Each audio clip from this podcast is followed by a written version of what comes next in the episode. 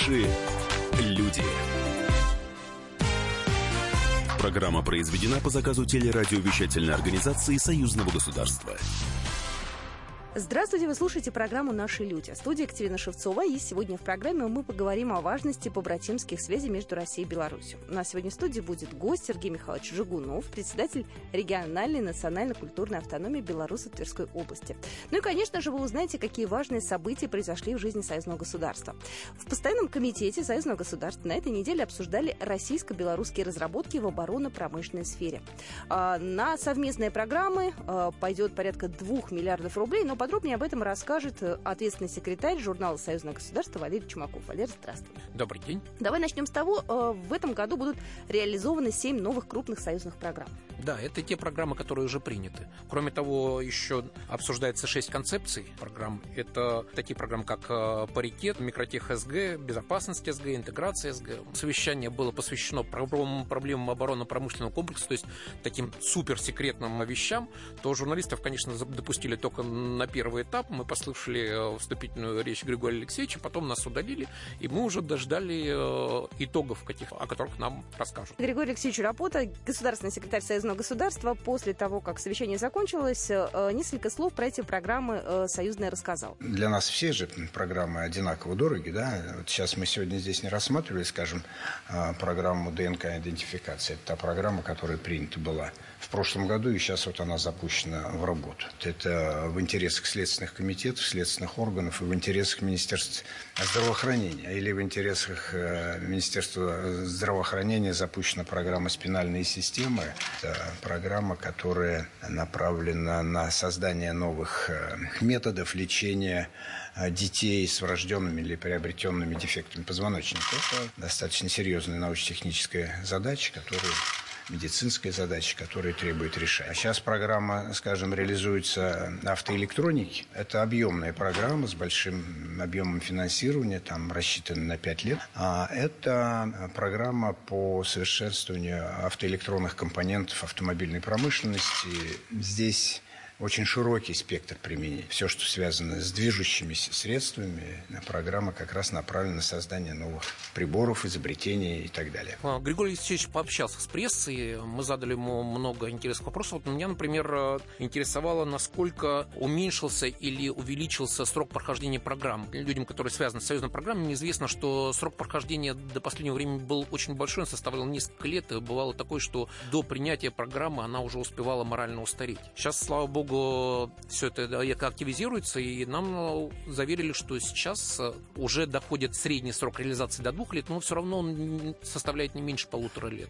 Ну, космическая отрасль – это та сфера, которой союзное государство уделяет немало внимания. Как ты знаешь, ряд совместных российско-белорусских программ включает в себя разработки именно в этом направлении. Так вот, об одном таком проекте рассказал заместитель государственного секретаря союзного государства, член постоянного комитета Алексей Кубрин. Уже были проведены дополнительные переговоры, есть определенные определенные направления по взаимодействию. В первую очередь это в сфере создания орбитальной группировки спутников для дистанционного зондирования Земли очень серьезные проработки уже есть в рамках и российских предприятий космической промышленности и Белоруссии по созданию микроспутников, которые по своим характеристикам могут выходить на очень высокие параметры по получению информации. Такое взаимодействие нам позволит гораздо более эффективно использовать наше космическое пространство и запуски космических аппаратов нашими ракетами носителей делать гораздо более эффективными. Ну, для того, чтобы программы действительно развивались эффективно, нужны деньги. В этом году на реализацию проекта Союзное государство выделило около трех миллиардов российских рублей. Что очень важно, тоже Алексей Кубрин об этом сказал, что сейчас э, мы в вопросе освоения средств э, подходим вплотную к 100%. То есть, э, если раньше у нас всегда оставались какие-то неизрасходные средства, которые приплюсовывались да, в профицит, уходили, то сейчас средства расходуются практически полностью вообще вот, вот эти вот 2 миллиарда рублей – это огромная часть э, союзного бюджета, вот, но больше всего денег тратится, да, у нас на оборонку. Это примерно 90%. Очень большое внимание уделяется таким высокотехнологичным, дорогим программам, как космос. Космос вообще вещь не дешевая, вот, но очень важная. Значит, нам удалось пообщаться по завершении этого совещания с представителем, например, такой суперсолидной организации, как Роскосмос, и в общении они проговорились, ну, мы их, можно сказать так, вывели на это, они проговорили, что достаточно важном событии, что, оказывается, еще летом там, на самом верхах был принят меморандум о создании совместного российско-белорусского космического аппарата. Как сказал нам заместитель директора Департамента стратегического планирования госкорпорации Роскосмос э, Михаил Петрович Симонов, в этой области уже принят первый организационный документ, то есть сейчас уже идет э, планирование этого аппарата. Скорее всего, он будет создан где-то к 2021-2022 году. А также, кстати, Михаил Симонов отметил, что союзная программа реализуется достаточно успешно. Ему слово. Э, программы, которые реализовываются как э, союзные, вот в рамках космической сферы, космической отрасли, признаны настолько эффективными и плодотворными, что на платформе, на площадке Евразийского экономической Э, Союза создана технологическая платформа, которая называется «Космические геоинформационные технологии». Основой ее, этой платформы, являлись три государства – Россия, Белоруссия, Казахстан. Приятно было, что вот мы каждый год посещаем подобные совещания. Вот здесь явно было видно, что участников стало значительно больше, что они значительно активнее, они более оптимистично настроены.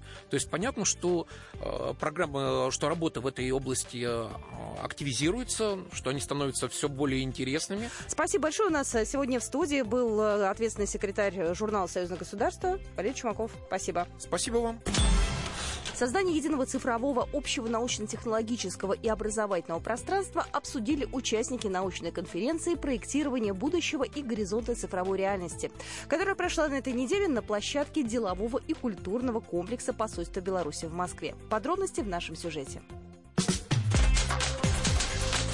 Наша справка. По мнению ведущих ученых двух стран, сегодня в тренде развитие собственной цивилизации. В ее основе сотрудничество в рамках союзного государства. Для этого необходимо развивать технологии, в первую очередь цифровые, отметил директор Института философии Академии наук Беларуси Анатолий Лазаревич. Страна наша очень интенсивно развивается, не только чисто технологическом отношении или в сельскохозяйственном плане, как иногда представляют. У нас, у нас если вы помните э, статистику по индексу готовности стран э, к информационному обществу, то Белоруссия на постсоветском пространстве занимает лидирующее положение в этом плане.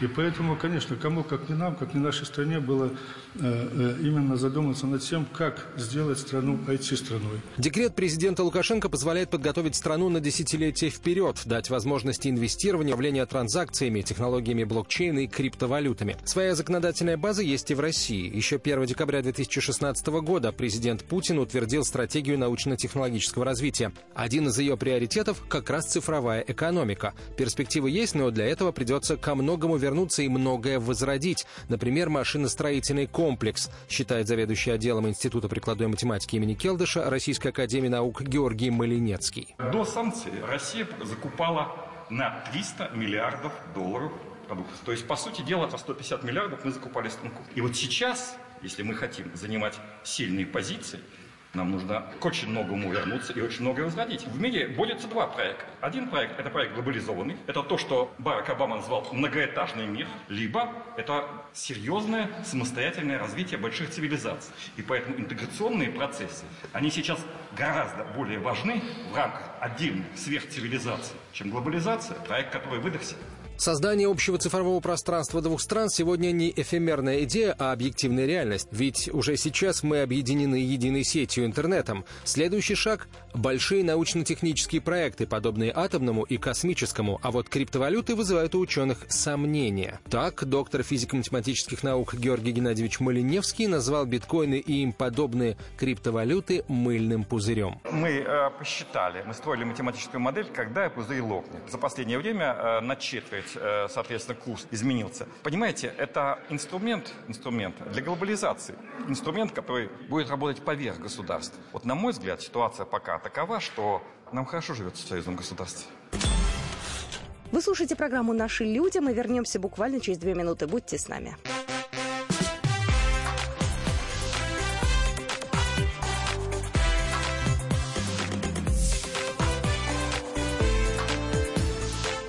Наши люди.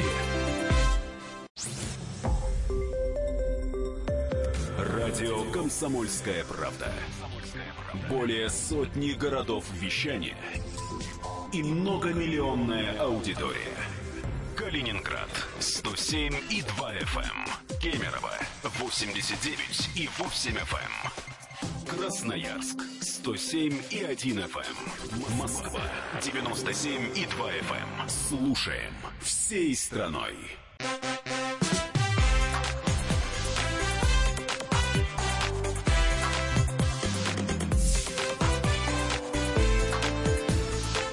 Наши люди.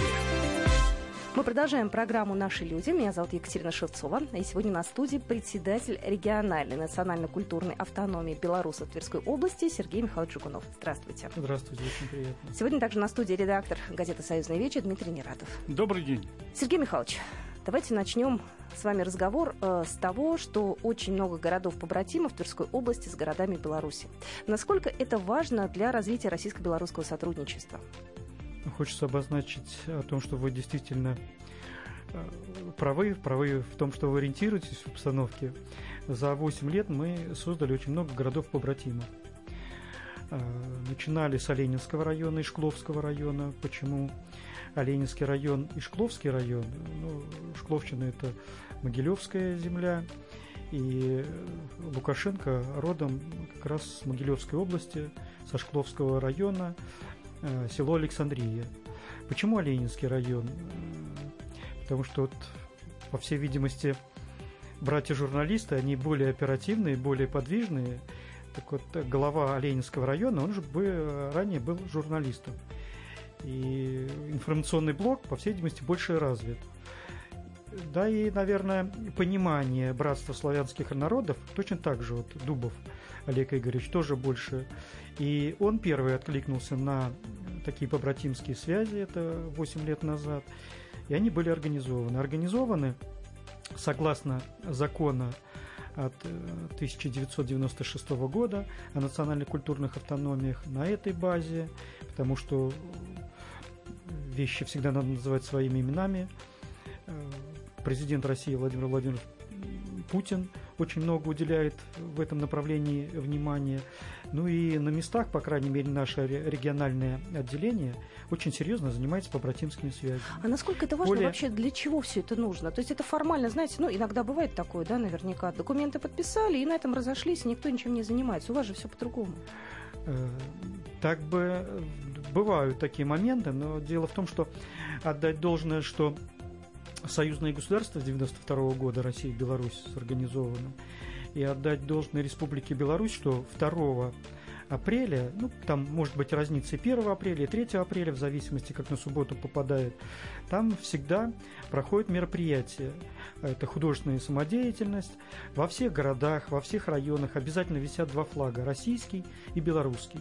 50% э, программы художественной самодеятельности проходит на русском языке и танцы российские, и 50% это белорусские танцы и на белорусском языке. И всегда обязательно ведущий произносит, что это две сестры.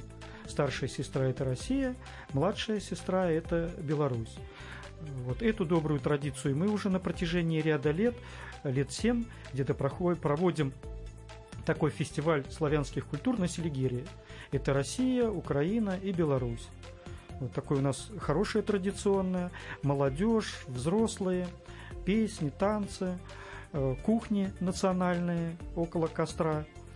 Так что, наоборот, вот эти вот э, такие всплески, они дают и для масс, и дают для экономического продвижения. Очень часто белорусы во всех вот городах побратимых, которые мы сорганизовали, а их очень много сорганизовали буквально вот в прошлом году, простой пример приведу, это Западная Двина и Полоцк. Почему Западная Двина и Полоцк? Потому что они находятся на реке Западная Двина. А Конаково и Толочин. Это город Конаково как раз граничит э, с Московской областью. Знаем. И москвичи любят там отдыхать, потому что очень большая водная гладь и экологически э, чистые места. Вот отдать должное э, главе города Конакова Максимову, о том, что он за короткий промежуток времени быстро сориентировался, сорганизовали и подписывали соглашение в юбилейную дату 2 апреля. Подписали соглашение такое, тройственное. Председатель райисполкома Толочинского района, глава э, города Конакова, это Тверской области, и председатель национальной культурной автономии Тверской области. То есть у нас почему тройственный? Потому что чтобы мы друг друга э, способствовали и культурным связям, и экономическим связям. Так вот, э, во многих городах они проходят не только культурные связи, согласно как говорится, и законы, и на что делается основной упор, но и перерастают в экономические связи. А кто инициатор вот этих побратимских связей? Кто первый идет навстречу друг другу? Вот, например, в Тверской области вы рассказывали про Конакову, про город Торжок. Кто первый уходит с таким предложением? В основном э, здесь уж так сложилось, что на протяжении всего периода времени от того, как только сорганизованы, и местные отделения, нужно было местные отделения э, организовать. Вот местное отделение в городе, по городу Ржеву, Ржевскому району Сибры, это самое первое, которое было открыто, возглавляю я его. Горюнов Николай Федорович, он организовывал региональное отделение. Э, далее вот у нас произошли изменения, стал я председателем. Вот мы э, и начинали вместе с ним организовывать побратимские связи. Мы предлагаем, выезжаем и в Беларусь, находим города такие, ну, как говорится, идентичные, чтобы они были похожи друг на друга. Города, районы, и вот эти побратимские связи, потом уже начинаем предложение отдать должное, что с одной, что с другой стороны, отклики такие желания очень а, ну, так сказать нельзя, что огромные, это, может быть, поверят, не поверят, но это действительно удивительно. А том, что две, две два государства, два побратимских народа хотят э, так дружить и понимать. И самое, что очень приятное, что белорусы к нашему президенту, да они больше вот она переживают, говорят, что вот крупные изменения, это вообще, понимаете, нашему уху льстит. Согласна. Так, а вы говорите, обращаются, радуются. Это обычные люди, да, граждане? Да, Жители Конакова, об, вот они... обычные, ветераны, и молодежь. А им, вот им от этого э, какая польза? То есть э, там, я понимаю, если мы говорим о культурной да, части, там наверняка концерты и так далее, это я понимаю. По всей а вот... видимости, это сохранение идеологии. Почему? Потому что всюду, что у председателя облсполкома, что у председателя райсполкома, второе лицо – это идеология. На любом и каждом предприятии обязательно находится идеологический сектор и обязательно находится профсоюзный сектор. Следующий э, момент. Здесь нельзя выбрасывать историю. А история у нас э, вот, объединенная история – это Великая Отечественная война. В 40, да, и отдать должное другое, это в Торопецком районе в 42 году, в декабре месяце, был создан, в 41 году, был создан объединенный э, генеральный штаб партизанских отрядов всей Беларуси. Потом вот в Подмосковье они переехали, в 1942 году.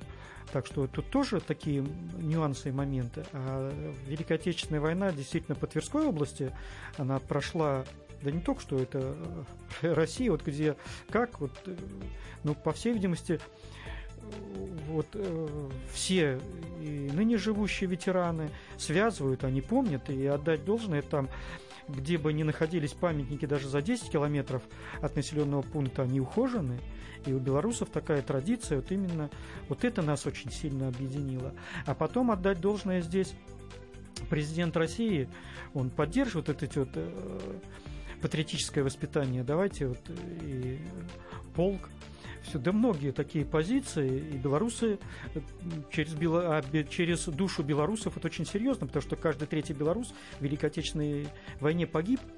Кстати, и когда мы угу. произносим, что в Тверской области, в городе Ржеве погибло около двух миллионов, а, только с советской стороны, это, естественно, впечатляет.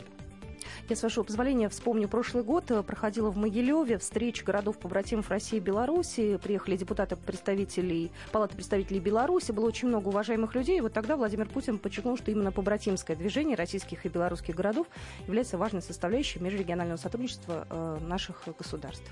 Сегодня, Сергей Михайлович, вы пришли в национальной одежде, в красивой, жалко, наши слушатели не видят вот вас. Э, когда вы выходите вот э, на свои мероприятия, вообще как воспринимают вот эти национальные одежды?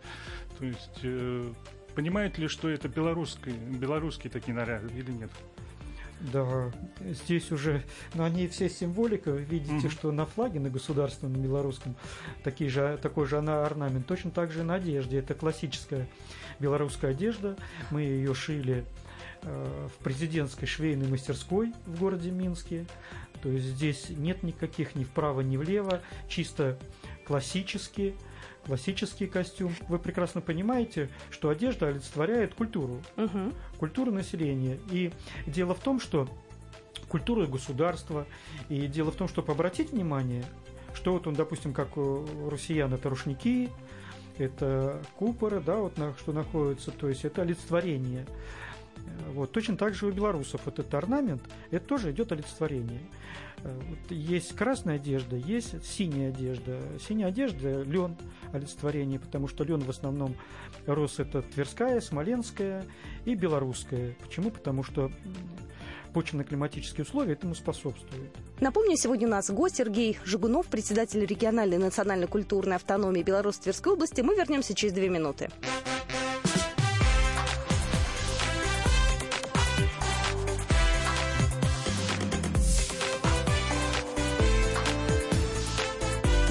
Наши люди.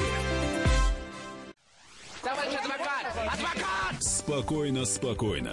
Народного адвоката Леонида Альшанского хватит на всех. Юридические консультации в прямом эфире. Слушайте и звоните по субботам с 16 часов по московскому времени.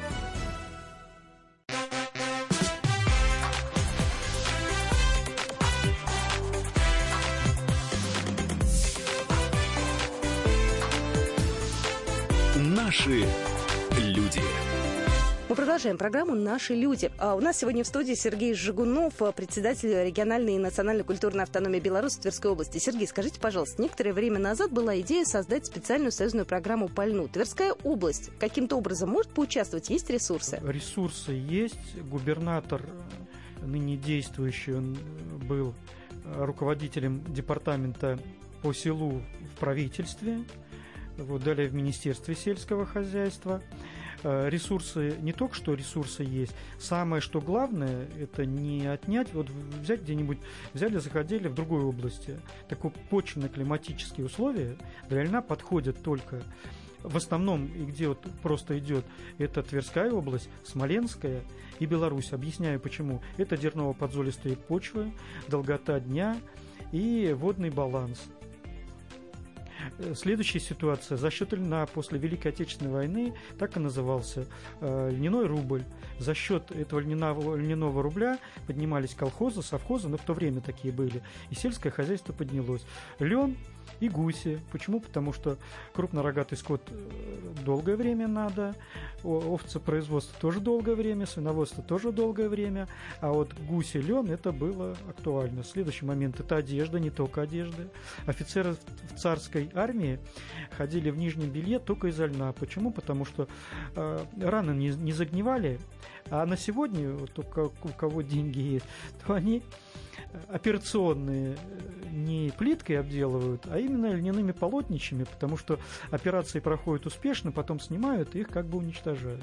Следующая ситуация – это льняное масло. Льняное масло в советское время шло только на воронение стали, на оборонку. А на самом деле оно очень полезное. Льняное масло – это и в парфюмерной промышленности, это и в лечебной промышленности. Почему? Потому что желудочно-кишечный тракт здесь без проблем, онкологические заболевания без, без проблем. Э, если ребенку с раннего детства давать, то и ум развивается. Почему? Потому что омега-3, там очень много его присутствует. Сергей Михайлович, я хотел бы вернуться э, буквально на ненадолго именно к побратимским связям. Сколько на данный момент э, городов Тверской области состоит в таких побратимских связях с белорусскими городами? Да, вот в количестве сколько? 10, 15, 20? И какие из них основные? Значит, э, основные сейчас сразу обозначу. Город Ржев и Слуцк. Почему? Потому что в Слуцке был концлагерь. Немцы заблаговременно планировали, где с каких регионов будет концлагерь. И вот мы, э, у нас есть малолетние узники, которые находились, и заодно директор Ржевского телевидения, его мама как раз была малолетним узником в Слуцке. Э, далее, теперь э, Ржевский район, Дрибинский район, Оленинский район, Шкловский район, э, Толочин, Конакова, Западная Двина, Полоцк, Жарковский район – ну, уже тяжеловато так сразу называется это самое, а, более 10 у нас городов-побратимов. И а... в этом году вот. будет... Да, теперь э, Сележарова и Береза, то есть у нас по Республике Беларусь во многих регионах, областях как раз побратимские связи от Тверской области. Торжок, точно так же вот город Торжок, он у нас старинный, купеческий такой город, тоже города-побратимы, город-побратим в Беларуси. Григорий Рапота, госсекретарь Союзного государства, когда посетил Тверскую область, он сказал, что у Тверской области огромный туристический потенциал, что белорусы могут приезжать сюда отдыхать и проезжать различными туристическими маршрутами. Вот вы сами бы э, какой маршрут предложили белорусам по Тверской области? Куда, mm. куда бы вы повели первым делом, привезли бы первым делом? Своих земляков. Очень приятно, что председатель союзного государства Рапота вот э, и в этом отношении сказал, буквально недавно он был в городе Ржеве о том, что надо увековечить память очень серьезным монументом. И здесь э, четко, конкретно, ясно и правильно. Почему? Потому что Торжок, Торжок это действительно там э, институт льна, а лен как я уже вам тоже произносил, связующее звено. Э, следующий момент. Торжокские льноводы очень долго занимались и занимаются выращиванием льна, но и самое главное это э, производство, производство длинного волокна для батистов. И вы прекрасно знаете о том, что в советское время были вереницы транспорта с Франции, с Канады, э, стояли именно в Торжке, там перерабатывающие предприятия, и в Оржеве, потому что льночесальная фабрика в Оржеве находилась, а лен с Торжка поступал, вот как раз за длинным волокном для батистов. А город Торжок, он, Рапота прав. Почему? Потому что и сейчас, э, что очень хорошо, что вот эти туристические кольца, как президент России Путин сказал о том, что туристические кольца по России должны разрастаться в разном направлении. Это и агротуризм, это и туристы исторических городов. Так вот, э, город Торжок – он исторический город, э, исторический город, купеческий город, потому что э, ранее в основном по водной глади река Тверца протекает. Ведь у нас японцы предлагали очистить только э, реку, которая протекает по городу Торжок, и все, что они найдут, все возьмут себе. В советское время им был дан отказ. Почему? Потому что там находится вы прекрасно понимаете, что в то время тоже, к сожалению, купцов не очень-то чествовали отдельные такие, как мы говорим, лихие люди. Так вот, на дне э, э, реки в городе Торжок, конечно, находятся очень огромные драгоценности, ну и, соответственно, исторические уклады.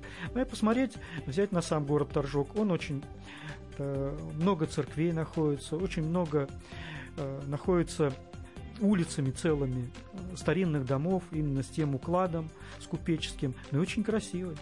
Сергей Михайлович, скажите, пожалуйста, национальная культурная автономия ваша, чем она еще занимается для того, чтобы популяризировать э, белорусскую культуру среди вот жителей Тверской области? И как вы поддерживаете белорусов, которые у вас там живут? Вы с ними общаетесь, встречаетесь, устраиваете какие-то праздники? Ведь наверняка огромное количество национальных праздников как-то отмечается. Мы регулярно в эфире об этом рассказываем.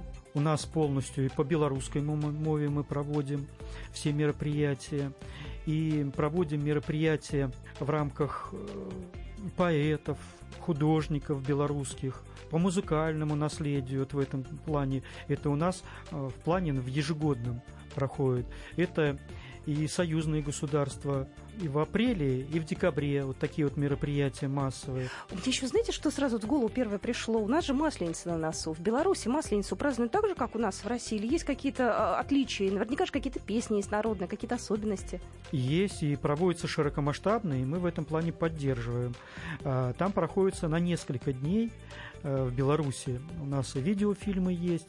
А, к сожалению, мы у себя проводим такое укороченное в течение одного дня. Ну, подготовительное мероприятие – это белорусская кухня, это и драники, и колдуны, и все другое, для того, чтобы поддержать это, да, вот эти вот традиции, у нас это проходит. А, ну, самые, вкусные блины, общаемся. а самые вкусные блины по белорусскому рецепту с чем они? Из картофеля, из этого самого, с перетертого там из картофеля блины? Картофеля. В основном картофельная основа, больше картофельная, потому что, ну, бульба.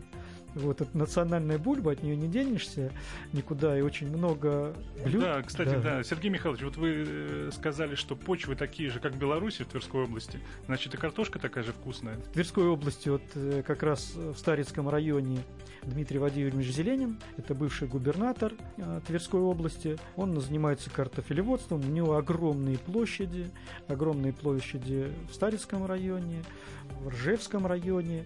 Ну и отдать должное, что действительно на меристемной основе выращивается и урожайность большая, и без вирусных, и без болезней, то есть такой и экологически чистый картофель, и без болезней. Да, на сегодня Тверская область уже картофельным, как мы говорим, полем гордится. А где вкуснее картошка? В Беларуси или в Тверской области? Знаете, я проживаю в Тверской области, но, как говорится, этнический белорус.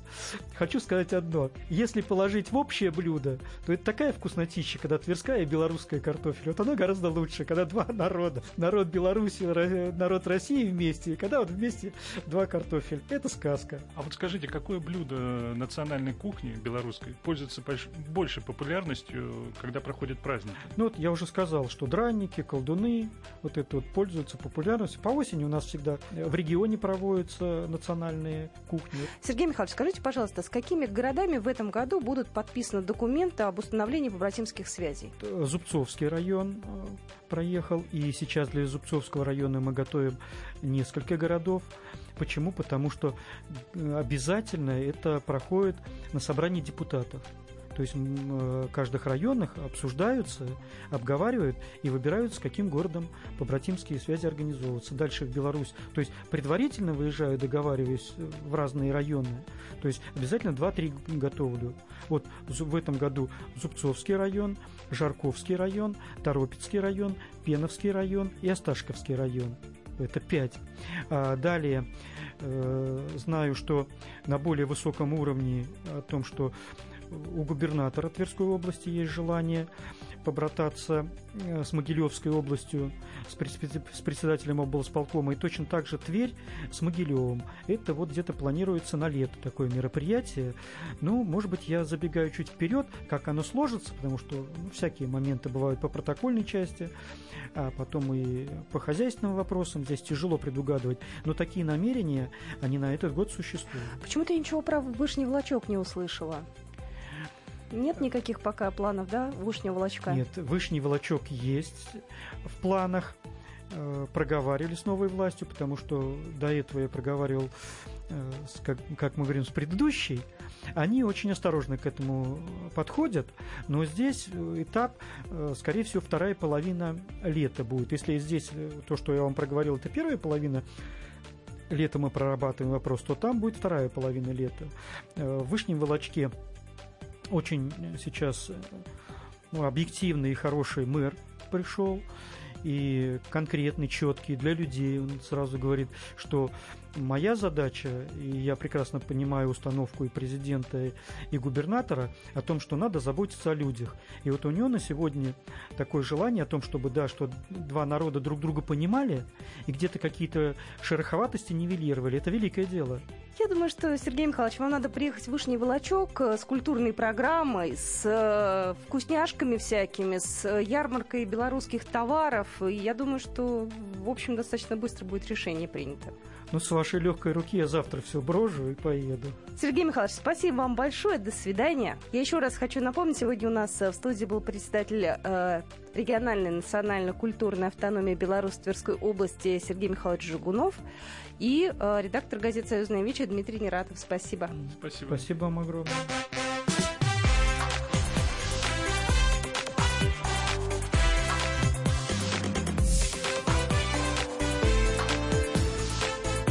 Наши люди. Программа произведена по заказу телерадиовещательной организации Союзного государства. Радио «Комсомольская правда». Более сотни городов вещания и многомиллионная аудитория. Барнаул 106 и 8 FM. Вологда 99 и 2 FM. Иркутск 91 и 5 FM. Москва 97 и 2 FM. Слушаем всей страной.